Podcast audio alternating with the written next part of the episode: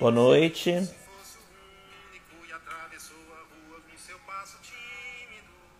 Estamos ao vivo com o nosso Café Cultural, mais uma edição.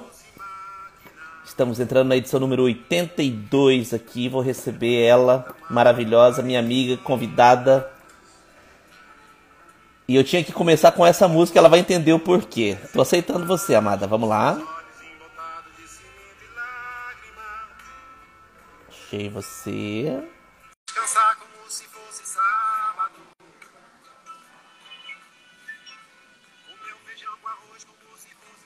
Guardando minha convidada maravilhosa entrar.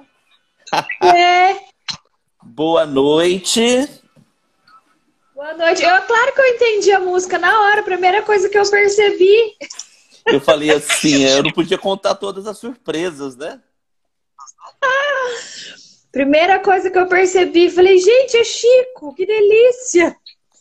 Que maravilha. Daniele Brito entrando aí, um beijo para todo mundo, a galera do Carlos entrando. Carlos, ó, o Stefim tá aí. Carlos, saúde, se espirrar. Grande Carlos, grande referência da comunicação translagoense, que está nacional. Nosso e... chefinho, né? Que maravilha. Bom, espera que eu vou primeiro apresentar essa pessoa que eu estava procurando o currículo dela aqui agora e achei ele meio extenso, então eu vou agora eu vou falar. Ela é formada em jornalismo pela Unitoledo Aracatuba, pós-graduada em comunicação empresarial, praticante de artes marciais, mãe da Juju e mais alguma Sim. coisa? Eu acho que eu falei tudo. Daniela Galli. De letra. Estudante, Estudante de letras. De letras que maravilha. Obrigado é. por ter aceitado esse bate-papo. Já tem um tempo, né? Uhum. O prazer é todo meu é, em participar. E muito obrigada pelo convite, viu? Um carinho muito grande que eu tenho por você, sempre. E eu não podia deixar de, de colocar essa música em evidência, porque vou contar um pouquinho. Eu conto você conta? Porque foi, foi um bate-papo que nós tivemos falando eu e ela, a gente encontra é minuto de filosofia, né? É, uhum. Então, tudo que é cultural a gente acaba falando. E, e eu falei sobre Chico, que eu sou apaixonado por Chico, e ela falou: Nossa, eu amo construção, porque é, ela conhece que todas as últimas é, é palavras das estrofes são proparoxítonas. Para que, que ela foi me falar isso? Eu fui ouvir letra por letra dos versos, todas as últimas, as últimas palavras de cada verso são palavras proparoxítonas. Exatamente. A como se fosse a última. E cada filho seu como se fosse o único. Que delícia, gente. Aí eu comecei a prestar atenção nisso, né? Eu falei, não, eu não posso deixar de deixar isso. Oi, Shadag, boa noite. Boa Shadag noite, é mãe obrigado de infância minha aqui de Andradina. Um beijo, olha, tia. Olha, maravilha. Dani, vamos falar, vamos começar do começo? O que, que você acha? Vamos lá. Bora eu, lá. Eu falei, eu falei primeiro de praticantes de artes marciais para falar assim, não mexe comigo que eu não ando só, né? Não, eu ando com a minha faixinha amarela de karatê. Que delícia, que delícia. E aí, sempre jornalista? Sempre quis ser? Como que foi o começo do começo? Edgar, assim, é, eu sabia que eu ia para a área de humanas desde sempre, né? Porque eu sempre detestei português, é, detestei matemática, física e química, então eu já sabia que eu ia para a área de humanas, que eu seria uma praticante da, da, da área de humanas. Aí, afunilando, entrou na minha cabeça direito, letras, que mais? É, até pensei em psicologia, né? Que em algumas faculdades a psicologia ela é, ela é, é, considerada de humanas, né? Em algumas faculdades é biológicas de algum, em algumas de humanas. Quando eu estava assistindo televisão, aí eu peguei e falei para minha mãe assim, eu sempre gostei muito de escrever, né? Sempre gostei muito de escrever. Eu escrevia crônica, eu escrevia poesia, eu ganhei concurso de poesia quando era adolescente. Então, é, escrevia, sempre escrevi bastante. E aí um dia assistindo televisão, a minha mãe, eu, eu virei para minha mãe e falei assim, mãe, já sei que eu vou fazer jornalismo. Ela falou, por quê? Eu falei assim, ah, porque reúne as duas coisas que eu mais gosto de fazer, aparecer e falar. que maravilha! Eu fui tímida. Eu tenho vergonha só de pedir carona só. Sempre. Eu nunca fui tímida. E sempre gostei muito de, de, Bielzinho, de falar. Beijo, Bielzinho, meu amigo lá do Rio de Janeiro. Ó, estamos sendo assistidos diretamente de Niterói. Sempre gostei de, de falar, de aparecer, nunca fui tímida, sempre gostei muito de escrever. Então, eu falei assim: ah, eu acho que é a profissão certa para mim. Quando eu entrei na faculdade, eu me apaixonei de uma forma enlouquecedora pelo jornalismo.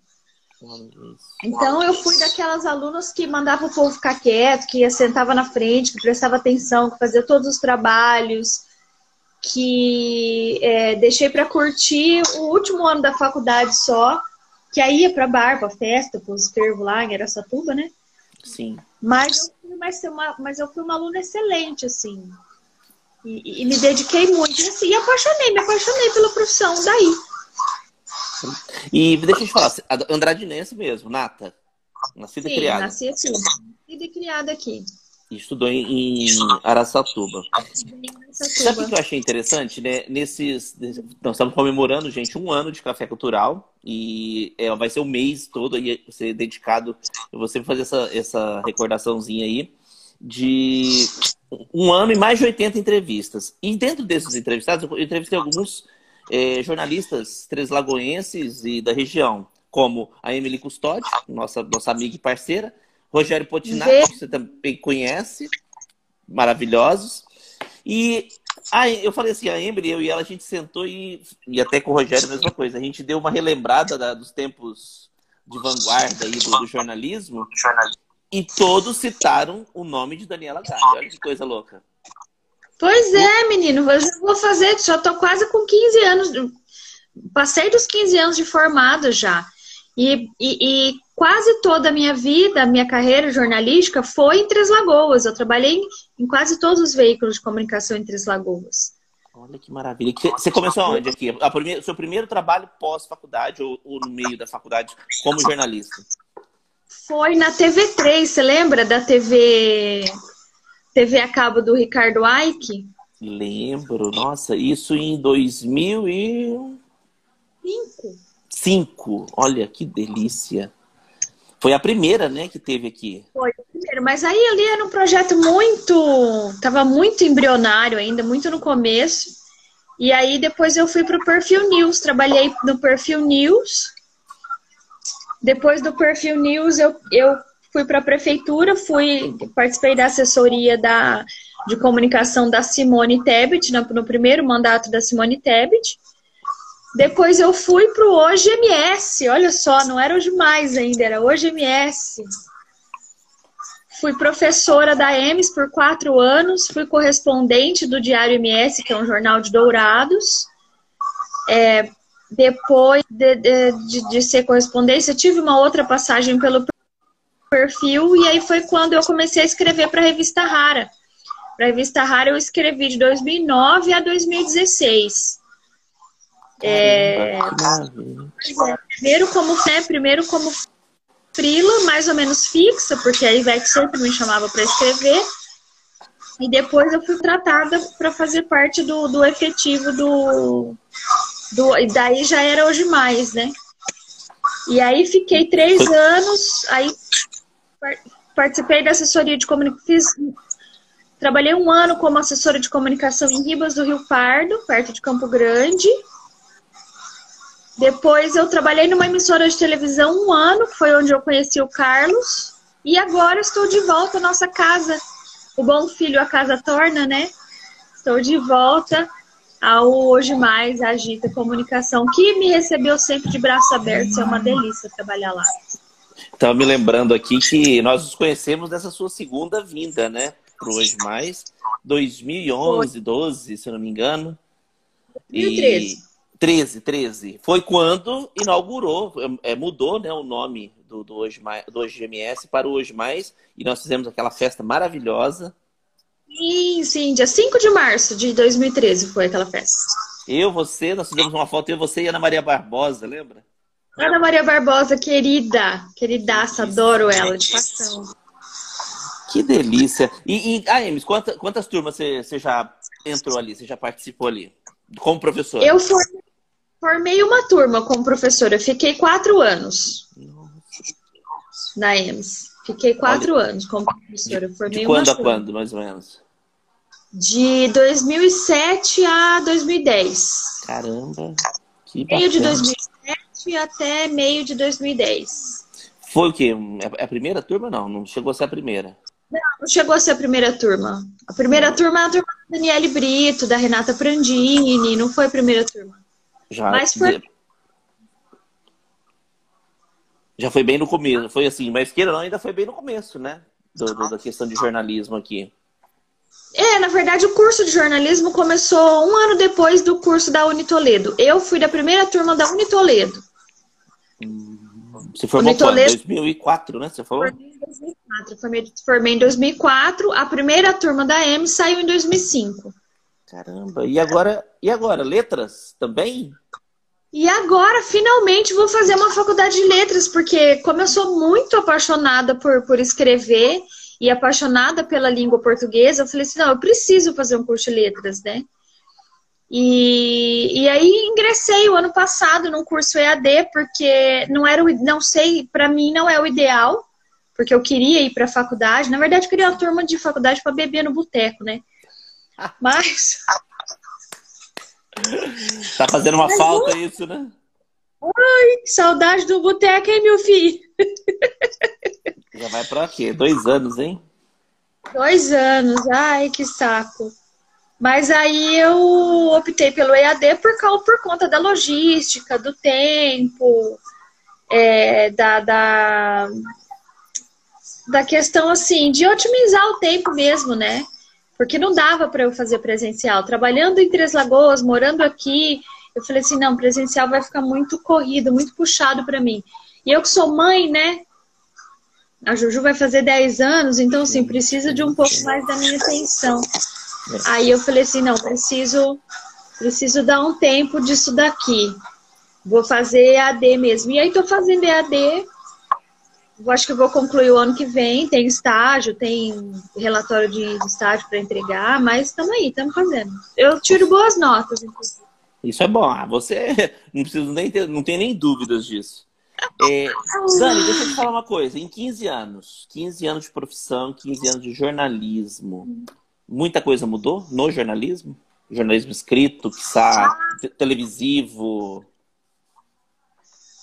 então, a, a, principal mudança pela qual eu passei foi o, a mudança pro, do, do impresso para o digital, né? Que, que foi assim, bem gritante para mim. Por exemplo, ó, na faculdade, na, na minha faculdade, na minha turma, a gente ainda tinha laboratório de revelação de fotografia analógica. Nossa, As câmeras, eu não sei se você lembra, Edgar, eram umas, eram umas câmeras quadradas, chamava Mavica. Se lembra? Mavica, me lembro. Eu peguei essa época. Parecia. Sim, parecia uma Polaroid enorme, assim. E eu me lembro pois também é. do rádio, aquele rádio amador, você lembra? Aquele rádio de frequência? Sim, também tinha. É muito isso, né? Hoje você consulta tudo na internet, é incrível. A, a, como que a gente evoluiu, né? Facilitou. A internet era mato, né? Nossa, discada. Acho que era discada mesmo. Se Não, tivesse, é... né? Era uma vida para fazer uma matéria, para fazer uma entrevista. Você tinha que ir na fonte, você tinha que ligar. Hoje em dia você resolve tudo pelo WhatsApp. Hoje em dia deu muito mais praticidade, né? E segurança e assim, também, né? Também. Também. Então, assim, a principal mudança pela qual eu passei foi, foi essa. Mas, assim, a essência do texto jornalístico, ela permanece. Para mim, ela permanece. Porque as regras é, de escrita jornalística, elas, elas não, não mudaram com o tempo. Um texto jornalístico ainda é um texto jornalístico com a, a com a vamos dizer assim, a licença poética de alguns jornalistas que conseguem, que, que podem, né, escrever em primeira pessoa, é, ou fazer um relato um pouco mais pessoal. só que é, a, a essência não muda, né?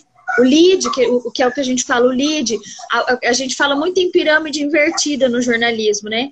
Que a, a gente escreve as informações mais importantes em cima e as menos importantes embaixo. Então, é forma, forma uma pirâmide invertida, né? O topo da pirâmide onde está mais importante e, e, e as menos importantes ficam para o final. Por quê? Porque quando a gente vai cortar um texto, a gente corta ele de baixo para cima. Então, as informações mais, é, mais importantes não são prejudicadas. Entendeu? Olha isso, gente. Matéria de utilidade pública, os bastidores de um, de um jornalismo escrito, né?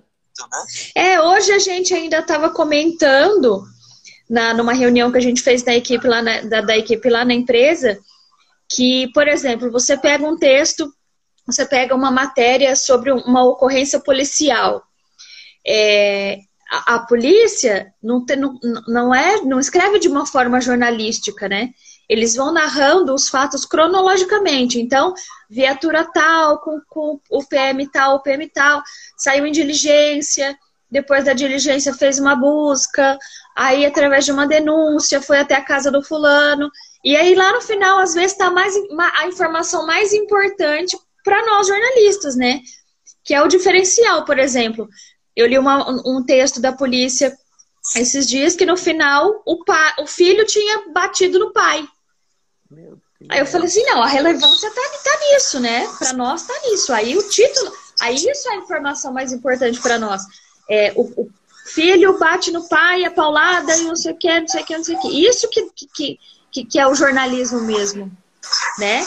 É claro que assim, a polícia, não estou aqui criticando o trabalho da polícia, pelo amor de Deus, a não, polícia. Não, não. Cada um tem o seu estilo de trabalho. Tanto é que eles não são é, jornalistas, eles são policiais. Sim, a, a, polícia presta um serviço maravilhoso, essencial, e, e esses textos são essenciais para o nosso pro trabalho da imprensa, né? Porque é divulgando o trabalho da polícia que a gente consegue é, informar a população para ficar atenta, por exemplo, a golpes de estelionato, a determinados locais que, que, que são pontos de vendas de droga, enfim, uma série de, de acontecimentos, né? Essa parceria, eu falo que é de extrema importância, né? É, mas é, é aquela história, cada um no seu quadrado, você como jornalista, policial como policial, na sua escrita, enfim, a gente, o importante são as informações e levar para a população isso aí, né, Gali? Sim, isso mesmo. Ô, Gali, deixa eu te falar. Então você não é atriz, não? Eu procurei pelo Google, eu achei uma tal de Daniela Gali atriz em um monte de lugar. Eu falei assim. Você viu como eu sou bonita?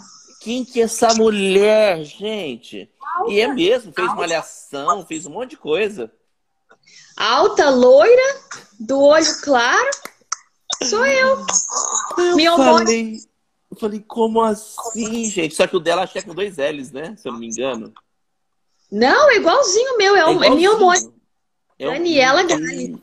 Gente, ela tem salgado no meio, se eu não me engano, que eu tava olhando aqui. Ah, isso eu não, isso eu não sei, mas o artístico dela é Daniela Gali.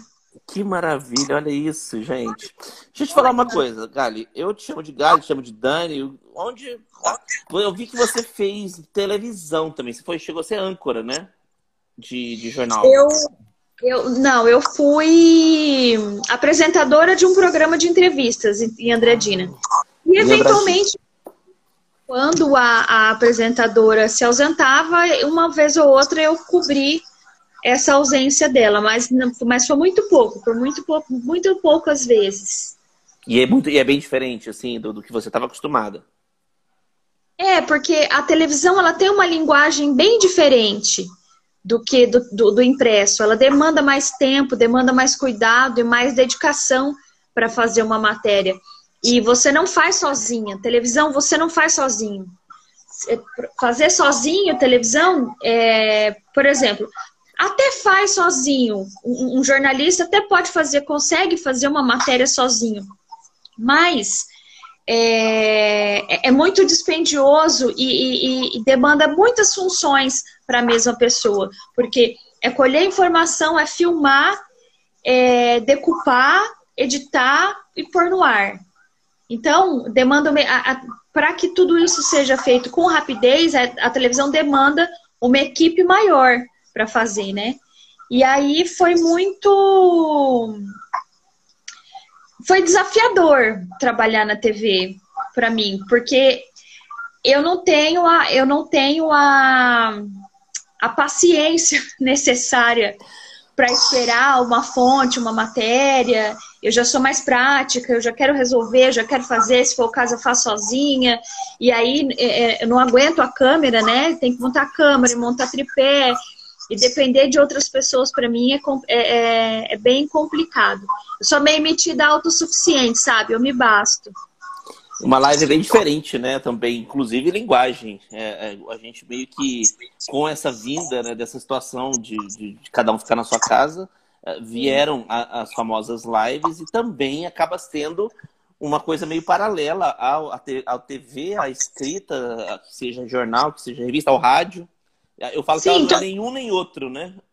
Todo mundo teve que se adaptar de alguma forma, né, Edgar? Senão a gente não ia conseguir se manter no mercado de trabalho. Mas é, Carlos era meu coordenador na época da televisão, em Andradina, e a gente conseguiu assim uma afinidade muito boa para trabalhar junto, a gente meio que pensava igual, então foi bem, bem bacana essa dinâmica de trabalhar com o Carlos na TV. E aí eu aprendi, aprendi a fazer televisão. Hoje eu posso dizer que, apesar da pouca experiência, né, de um ano só, eu aprendi a fazer matéria para televisão. Eu, eu falo, não é porque ele está assistindo a gente aqui, não, mas o Carlos eu falo que é um dos grandes nomes é, na questão televisão. É, a experiência, a bagagem que ele tem, oriundo de São Paulo, de, do Campo Grande, que ele trabalhou há muito tempo, e ele tem uma, uma linguagem fácil, uma linguagem visionária nessa questão, inclusive comercial, né? Que você acaba atrelando. O Carlos, ele gosta, né? Ele gosta muito de televisão. Então, ele faz é, você percebe que ele faz com carinho, ele faz com amor, ele faz sem sacrifício. Aquilo ali não é um sacrifício para ele fazer. Se tiver que, se ele tiver que varar à noite para fazer um programa de televisão, ele faz e faz com prazer porque ele gosta, né? Ele gosta muito de televisão. E o resultado, então, a gente... com certeza. Sim, é isso a gente maravilhoso. dele, né? No trabalho dele, nas produções dele, ele é sensacional. Maravilha. Vamos falar de Instagram, já que a gente chegou nas lives, que eu queria saber. Vamos falar de Instagram. Vamos falar de Instagram, você já sabe do que eu estou falando. Eu falei que, no anúncio, eu falei assim, nós vamos contar um pouco da sua história, da sua trajetória de sucesso, é, sua lado profissional. E eu me deparei há um tempo atrás, desse período que a gente ficou meio que afastado fisicamente, que você criou um IG, né? Para a galera que não sabe o que é o IG, é esse perfil que nós temos no Instagram. Sim com um nome um pouco polêmico, que eu acho ridículo falar essa palavra polêmico, porque não é polêmico, gente, é uma coisa muito natural. Mas você já falou com um nome assim para chamar atenção, né? Sim, a minha intenção foi chamar atenção, porque já tinha muito Instagram voltado para esse público, e eu falei assim: ah, eu preciso ter um diferencial. E aí saiu, nasceu Minha Mãe é Sapatão. Minha mãe é sapatão, olha que maravilha. E assim, falou com uma naturalidade, falava com uma linguagem tão suave, é, uma questão assim, tão que as pessoas fazem, ai, uma tempestade em copo d'água, sendo que é uma coisa super, hiper, mega natural, né? O que, que, é, que, que era? Conta pra gente como é que foi essa ideia, quem que você queria atingir. É porque, na verdade, assim, Edgar, a palavra, a palavra, quando a gente fala viado, ai, fulano é viado, é, é sapat... viado e sapatão, bicha, né? Ou machona, que mais? Caminhoneira, essas coisas, essas palavras, elas são usadas muito para ofender, né? Então, assim, a, a, pessoa fala assim, ai, fulano é viado, mas é um viado, mas é uma bicha, mas é... Ai, é sapatão, nossa, tinha que ser sapatão. Como se fosse uma ofensa. Quando, na verdade, o que, que, o que, que a comunidade LGBT fez? Pegou essas palavras, tanto os gays quanto as lésbicas, nós pegamos essas palavras e a gente é, é, reverteu em benefício próprio. Então, assim, nós desconstruímos essas palavras. O viado, quem não quer ser chamado de viado, você tem que respeitar. A sapatão que não quer ser chamada de sapatão, eu respeito também, não falo, fico na minha, fico tranquila. Agora, é... não tem, para mim não é ofensa. Tipo, se alguém virar para mim e falar, ai, sapatão, um beijo, um abraço, obrigada, tamo aí, somos sapatão mesmo. E, e, e, essa palavra ela foi desconstruída, né? Por conta disso. O meu Instagram, o que, que aconteceu? Eu, ano passado, eu fiquei desempregada e aí eu precisava de algum ter um projeto para me dedicar. E aí eu queria muito falar da minha experiência como mãe, como mãe carreira solo, que eu sou mãe sozinha, né? sou divorciada do meu ex-marido, do pai da Juju e como mãe lésbica, porque a gente quase não vê essa experiência, a gente vê a experiência da dupla maternidade, de duas mães contando como é a dupla maternidade, que também que é uma outra, uma outra configuração. Ou Mas dois a, papais a, também, né? É, ou dois pais também a gente vê bastante. Mas uma mãe sozinha e lésbica, é, é difícil a gente encontrar quem, quem fale dessa configuração. E foi por isso que eu comecei a, a, a, fazer alguns vídeos contando como foi a minha experiência. Então, assim, desde quando eu contei para Juju, é, que ela sabe desde quando ela é pequenininha, os preconceitos que eu já encontrei, as coisas que eu já escutei, os absurdos que eu já escutei. É, gravei um vídeo também falando sobre um possível segundo filho sobre eh, qual é a relação da Juju, que, é, que a relação da Juju que ela teve com as minhas ex-namoradas. Também falei de. Falei de vários assuntos sobre maternidade e sobre maternidade lésbica, né? Mas o que acontece? O que, que aconteceu com aquele Instagram? Eu desativei ele temporariamente porque agora eu preciso dar uma reformulada nele. A Juju chegou numa chegou numa, numa fase da vida que ela está na pré-adolescência. Semana que vem ela faz 10 anos, né? E essa pré-adolescência dela, eu não sei se eu tenho licença para falar disso, porque já não é. Enquanto a, eu tenho a impressão de que, enquanto o filho é criança, a gente consegue falar por ele. Mas agora ela, nessa fase de pré-adolescente, chata pra caralho, diga-se de passagem, é, eu não tenho licença para falar dela. Entendeu? Então eu não sei até que eu não sei até que ponto eu vou invadir a privacidade dela. Eu não sei, por exemplo, se eu posso comentar coisas que, que assim, que são mudanças no corpo dela. Então eu tô com medo de, de de expor isso na internet, entendeu? Então eu preciso, precisei dar um passo para trás para talvez mais para frente dar uns dois passos, um, salto maior no futuro para que eu possa pensar um pouco mais. Então, assim, o pessoal que for procurar o Minha Mãe é Sapatão, infelizmente Ainda? não porque eu preciso dar uma, uma repensada nele. Mas os conteúdos foi muito gostoso de produzir, foi muito bacana de produzir, de fazer. Tia Dag, um beijo, que bom que você tá aqui, tá adorando a live, olha lá. Que delícia. Ela falou que tava caindo, deve estar dando uma travadinha. Desde criança, viu, Edgar? Olha que maravilha. Andradinense também? Andradinense, eu sou amiga da, da filha dela, amiga de hum. infância da filha dela. Olha que delícia. Ô, Gary, gostei muito da sua postura que você falou, que às vezes as pessoas é, é o que eu falo, é os dois lados da moeda, né? Tem muita gente que é muito vítima, mas também tem aquela pessoa que se põe no lugar das outras pessoas. No teu caso, você pôs no lugar da, da Juju e vê como que a vida dela vai, vai seguir, a cabeça dela, enfim. Você teve é essa, porque... essa questão. É porque assim, Edgar, é assustador ver é, o que nós meninas, o, o que eu, enquanto quando eu era menina, e nós mulheres passamos só por sermos mulheres. Então, assim, é, essa, essa transformação no corpo de, de, de, de menina para mulher faz com que a gente passe de. de passe, passe a ser presa, entendeu? Passe a ser uma caça, porque os homens olham chama a atenção dos homens. Então, assim, são coisas, são questões que eu, que eu tive que trabalhar com ela, que eu tive que ser muito sincera com ela, para que ela possa se proteger. E até falei para ela, falei assim, olha, na pior das hipóteses, se, se acontecer alguma coisa, você vira pro cara e fala assim, moço, não faz nada comigo, que a minha mãe é louca, ela te mata. E mata mesmo. Sim. Não tem como, né? E aí, é e é essa fase, essa fase que você não consegue prender, porque você tem que deixar fazer uma, algumas coisas sozinha, por exemplo, ir no mercado sozinha, fazer ir para natação, para um, pra um porque aqui em Andradina é tudo perto, né? Fazer várias coisas sozinhas, só que você fica com o cu na mão porque reza e solta, né? O que você vai fazer? Não tem que fazer. Não tem como você ficar 24 horas com ela, né? Não dá, não dá. Mas ainda assim, é... eu tenho muito medo de que ela passe coisas pelas quais eu passei. Por exemplo, de escutar na rua, ser assediada na rua, de homem querer passar a mão, sabe? De estar tá andando numa rua escura e o, homem, o cara mexer, sabe? De, de, de ter sido assediada por, por homem da minha família, entendeu? Então, assim, é, eu morro de medo. Eu tenho vontade de esconder ela e colocar num convento.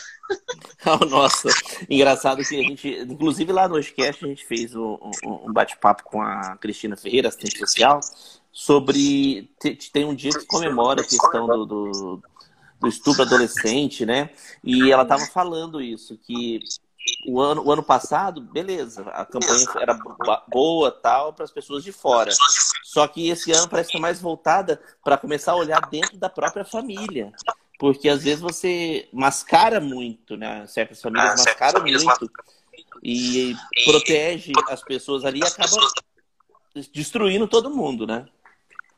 É, porque na verdade é o seguinte: é, você pega a configuração de uma família em que o homem é o único provedor e que essa mulher não tem nenhuma rede de apoio. Em um caso de assédio, o que ela faz? No caso de assédio, tipo, o pai, o padrasto assediando a, a, a enteada, o pai assediando a filha, o que, que o, o, essa mulher, o que, que ela faz? Para onde que ela corre? É claro que tem polícia, tem que denunciar, tem que sair dessa casa, tem que dar um jeito, mas tem muitas mulheres que é, são ensinadas e são criadas para não sair, porque assim, a culpa de quando acaba o casamento é da mulher, a mulher que falhou.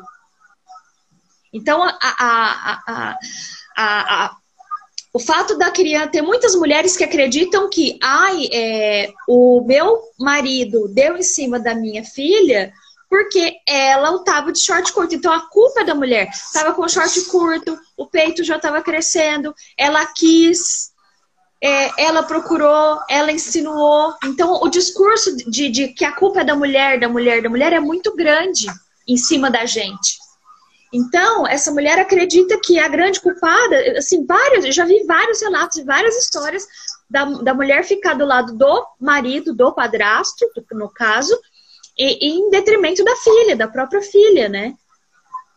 É um assunto, eu falo que é um assunto extremamente delicado, né? Eu falo que até a vibe é meio ruim, mas é necessário é falar porque todo mundo tem família aqui que está assistindo. E infelizmente pode acontecer com qualquer pessoa da gente, né? Ah, eu tenho que falar, tem que falar a exaustão, eu acho, porque a gente tem que proteger nossas meninas. Eu sempre falo que assim, é... como que é aquela frase machista? Protege seus, suas cabritas, que meu bode tá solto. Ridículo, né? eu acho ridículo eu... isso tudo bem. Meus filhos, vocês cuidem dos seus bodes, porque a minha cabrita vai andar oh. armada. vai cortar. Vai acabar. Eu, eu, gosto muito de falar com você, porque a gente sempre acaba assim, num tom leve, né? Não é aquela coisa é. pesada, porém, não deixa de ser sério, né? Sim, é verdade. A gente consegue manter esse equilíbrio, né, meu querido? Amizade, não, não, não é amizade, né? Com certeza, com certeza. Gary, o que, que, você acha? Vamos entrar num, num, num tema legal que eu acho muito bacana, sobre a adoção. A gente vê hoje, é, essa, no Brasil é tão difícil, a gente vê. Eu não sei se o processo de adoção é muito difícil, ou se as pessoas mesmo ainda relutam para adotar uma criança. Porque assim, eu vira e mexe, tem muitas campanhas que estão sendo feitas aí. É, fiz recentemente uma matéria sobre adoção, Edgar, e eu tive a felicidade, a alegria de entrevistar uma mãe que ela adotou um menino de 12 anos. Olha só. 12 anos, a Valéria. A Valéria é escritora, psicóloga, que eu sou apaixonada pelo trabalho dela. Hoje ela mora em Montevidéu e ela, ela e a esposa dela adotaram o Jorge, que hoje tem 18 anos, mas ele tinha 12 anos quando ele foi adotado. E foi muito bacana conversar com a Valéria sobre isso, porque assim, o Jorge tem o perfil de milhares de crianças que estão por aí é, disponíveis para adoção, né? O Jorge é o primeiro que o Jorge é negro, ele foi a, a, ficou órfão muito cedo, os irmãos cada um foi colocado para adoção, ele passou por vários lares adotivos até que a história dele chegou aos ouvidos da Valéria e da Fabiana, que é são as mães dele, que são casadas, né, que hoje em dia são as mães dele. E, e foi sensacional, assim, a história. Elas pegaram e, e, e, se adaptaram a ele, ele se adaptou a elas. E foi sensacional conhecer essa história. Foi assim, uma história que me emocionou demais, assim. Eu acho que ainda tem muito preconceito em relação à, à adoção no Brasil e principalmente a adoção por casais homofetivos. Hum. Porque é, as pessoas têm a a ideia absurda de que hum. é melhor uma criança ficar Órfão. num orfanato do que ser, viver numa, numa família, porque essa família tem dois pais e essa, ou essa família tem duas mães. Então é, é... Esses dias eu li um negócio muito legal que fala assim: se uma. É, geralmente, a criança que foi adotada por um casal homo afetivo, sendo homem ou, ou mulher, ele, é, essa criança ela foi abandonada por um casal ou heterossexual. Sim, então. Existe isso, né? E, e, e, na verdade a gente fica pensando, ah, o que, que eu vou explicar para o meu filho? Ai, não tem pai, não, não tem mãe, pronto, fim, acabou, não tem. A, a, a, criança, Edgar, eu aprendi com a Juju que a criança, ela, ela mesma guia a gente pelo caminho que a gente tem que ir. Porque não tem preconceito na criança. Não existe conceito. Então, de vez em quando, eu dou umas brincadas aqui em casa com a Juju, que eu falo assim, credo, fulano é viado. Ai, mamãe, é igual você. Ela fala. Olha isso. Ela mesma já te conduz que o que é certo. É, ela tem consciência disso. Isso é muito bom. E... Ela, é, ela falou assim para mim, mamãe, você tem que arrumar uma mulher que seja dois anos mais nova que você ou mais velha, dois anos mais não, que seja da sua idade ou dois anos mais velha que você, porque aí ela vai ser uma mulher madura, não vai ficar terminando por qualquer coisa. olha, olha a cabeça da criança, ó. Falamos dela, Emily Custódio acabou de entrar aqui. Custódio, e a orelha dela deve ter queimado, é, queimou a orelha. Queimou sua orelha, Emilove? Saudade. Falamos de você horrores antes de você entrar. É, falamos. Que maravilha. E, o, o vamos falar de convívio familiar nessa questão. Nessa questão, como a gente começou a falar do, do, do IG, do, do Minha Mãe Sapatão, esse convívio de criança com, com o casal, qual é a tua opinião sobre isso? Acho que você já mais ou menos falou, né? Você já falou que é naturalidade 100%, até mais do que muitos casais que têm problemas, né? É, na verdade, assim, Edgar, é, eu como jornalista, eu sempre circulei pelo meio, antes, antes até de eu me descobrir lésbica, eu sempre circulei o, por, através dos viados e das sapatões da vida, né? O meio LGBT depois vou ver os babados que falaram de mim. Ai, nós falamos coisas que você nem imagina, Emily. eu sempre a orelha dela. eu sempre circulei pelo, pelo mundo LGBT, sempre tive muitos amigos gays, amigas lésbicas, e eu jamais admitiria, e eu sempre tive na minha cabeça que eu jamais admitiria que é, Carlos não defendeu você, não, ele pôs lenha na fogueira. Eu jamais admitiria que a minha filha fosse preconceituosa. Então eu trabalhei com ela em cima disso, em cima de que o amor, é, o importante é o amor, O importante é o amor que a gente tem no coração, não importa se são dois homens, não importa se são duas mulheres. É... Eu tive uma namorada que ela falou assim, ela queria andar de mão dada, essa minha ex-namorada. Só que ela pegava na mão bem assim, ó. Não era um mão dada, assim, ela pegava bem fraquinho. Quando ela via criança, ela soltava a mão. Falei, mas por que, que você soltou a mão? Ah, porque, porque tem criança perto. Falei, mas e daí? Ah, mas o que, que os pais vão falar? Falei, querida, problema dos pais. Eu não tenho, eu não tenho que explicar para uma criança por que, que eu tô de mão dada. Se a criança perguntar, ela vai perguntar para o pai e para a mãe, e aí o pai e a mãe que se virem para responder. Por quê? Porque o, o, problema da Juju é meu. Se é ela vê.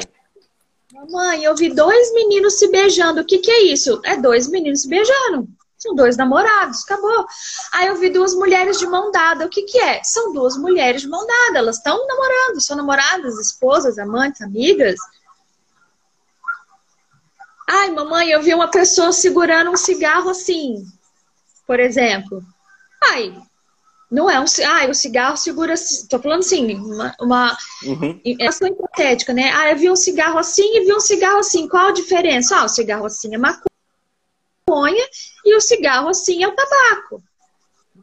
Quando ela, Mas... quando chegar nessa fase, né? A naturalidade, né? não tem muito que, o, o, que falar. Tem que ser uma coisa natural. Porque a, a, as pessoas às vezes acham que é, é, um absurdo conversar com criança, quando na verdade é muito, muito mais fácil do que a gente imagina. Muito mais fácil. Então ela sempre conviveu com as minhas amigas, com as minhas ex algumas ex-namoradas, né? Com as duas últimas ex-namoradas, ela conviveu. Ela mesma, no começo, ela ficou um pouco reticente ao falar quando ela falava assim, ai, às vezes ela falava, é amiga da, amiga da mamãe. Eu tô na casa da amiga da mamãe. Mas aí, com o tempo, ela foi falar assim, ah, nós somos pra casa da namorada da minha mãe. E aí ficou, percebi que ficou mais, mais natural para ela também. Quando ela foi, conforme a gente foi convivendo e foi crescendo, assim, né? Engraçado, né? Eu vejo tudo isso, não é fácil criar uma, uma um filho hoje, né? Não, é... não é, filho. Graças é muita a Deus informação. Que tá... Tem que dar graças a Deus que está vivo, que está saudável e tem que tocar o barco. Não tem como. É, não é fácil assim. Eu, eu, digo assim, é prazeroso, claro. Quem, quem, só quem tem prazer na maternidade sabe. Não, não é prazeroso, não. É um cu. eu adoro, eu adoro a sinceridade dela. É horrível, então. É ruim, porque assim, é, é, a, a, mãe, quando depois que ela, que ela tem filho, ela fica completamente invisível. Você leva no hospital, você, você leva no hospital, você não tem nome mais, mãezinha. Você é a mãe da Juju. Você é a mãe, mãezinha, mãezinha, vem aqui. Uma vez eu levei ela no hospital, ela tava com 38 de febre. Olha, mãezinha, 38 é febre, viu? Falei, querido, não, vim aqui passear na porra do hospital de certo, não tem Ó, a Dê tá falando aqui, ó, Dani sincera, a Dani é maravilhosa. Ah, muito! Então, assim, é, é um amor que dói, é um amor que dói. O amor de mãe, de mãe de filho, mãe para filho, né? Mas é, a maneira como a sociedade brasileira, e isso eu acho, que, eu acho que isso é no mundo inteiro, né? A maneira como a sociedade romantiza a maternidade é, mu é, é muito injusto para nós, assim, para nós mães.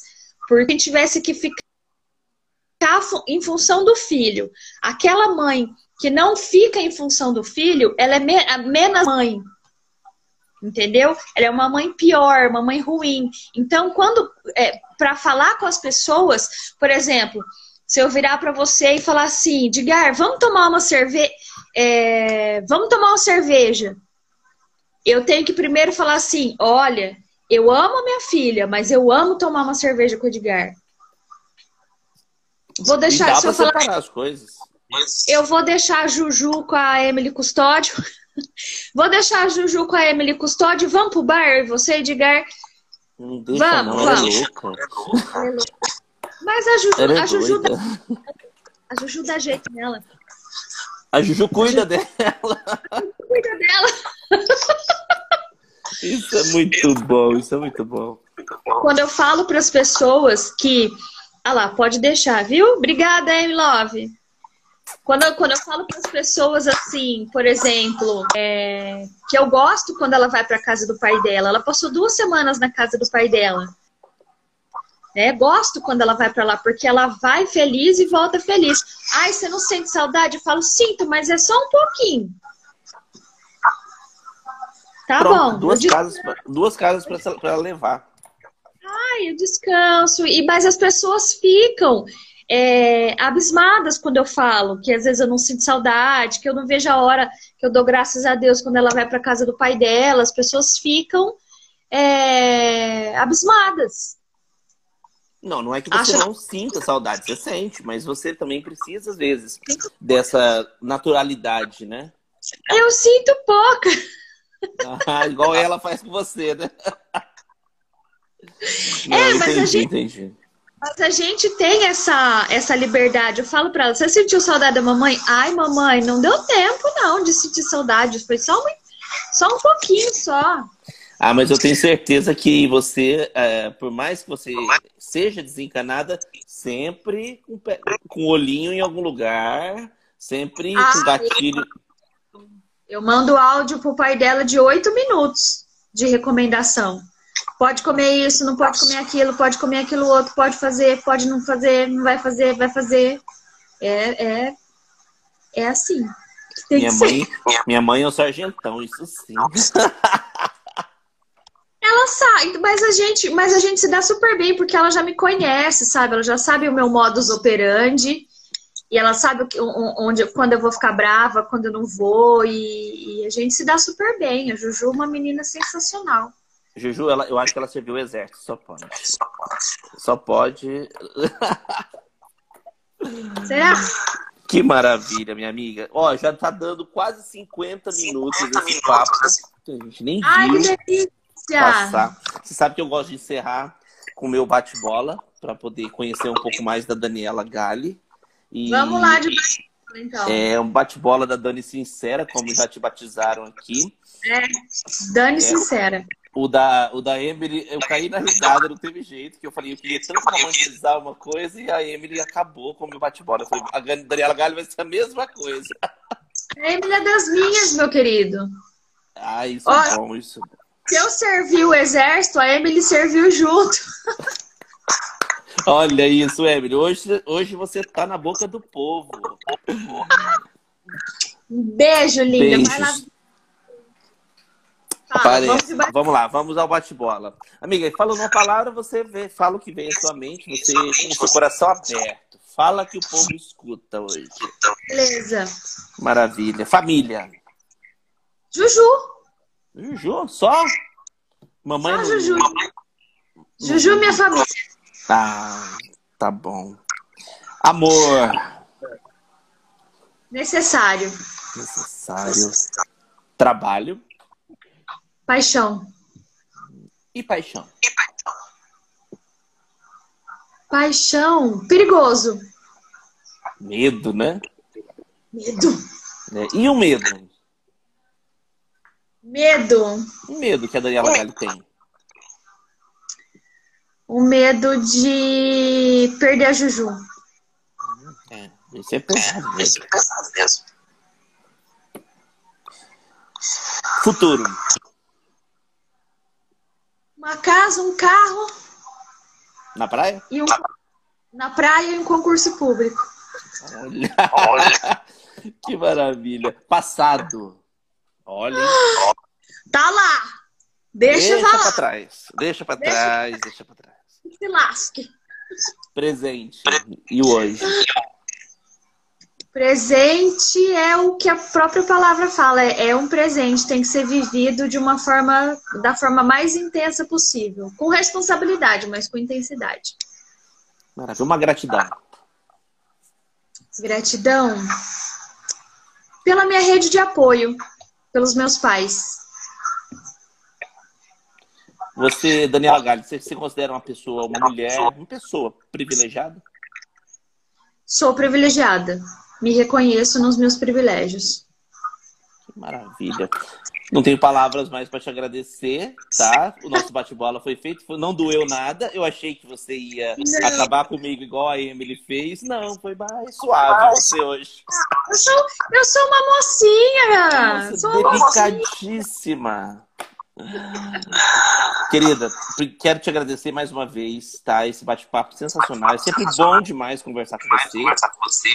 E espero que venham muitos e muitos e muitos bate-papos aí. A gente reunir essa galera, acabar essa situação, pra gente tomar aquela cerveja que já foi adiada muitas vezes, né? Tá aqui, né? Parece que tá aqui, não desce a cerveja. Eu que agradeço, meu querido. Muito obrigada. Parabéns pelo seu programa. Parabéns pelo um ano de Café Cultural. Você é uma pessoa sensacional. Que eu, que eu tenho, é, assim, o carinho de, de fazer parte do, do, do meu hall de amizades e que eu amo de paixão e que, venha, que venham muitos outros bate-papos. Ai, sim. E justo com quem, né? Já que a gente não gosta de conversar, imagina. É, a gente gosta pouco de falar, né? Quero agradecer a presença de todo mundo que participou aí com a gente, os nossos grandes amigos, Carlos, Emily, Daniel Brito. Um beijo para todo mundo que, que esteve com a gente. Vai ficar salvo aqui no IGTV. Vou jogar no YouTube Café Cultural MS e agora no www.cafécultural.com.br. Que chique, gente! Um beijo para vocês. Beijo. Se cuidem. Você também. Tchau, tchau. Tchau, tchau.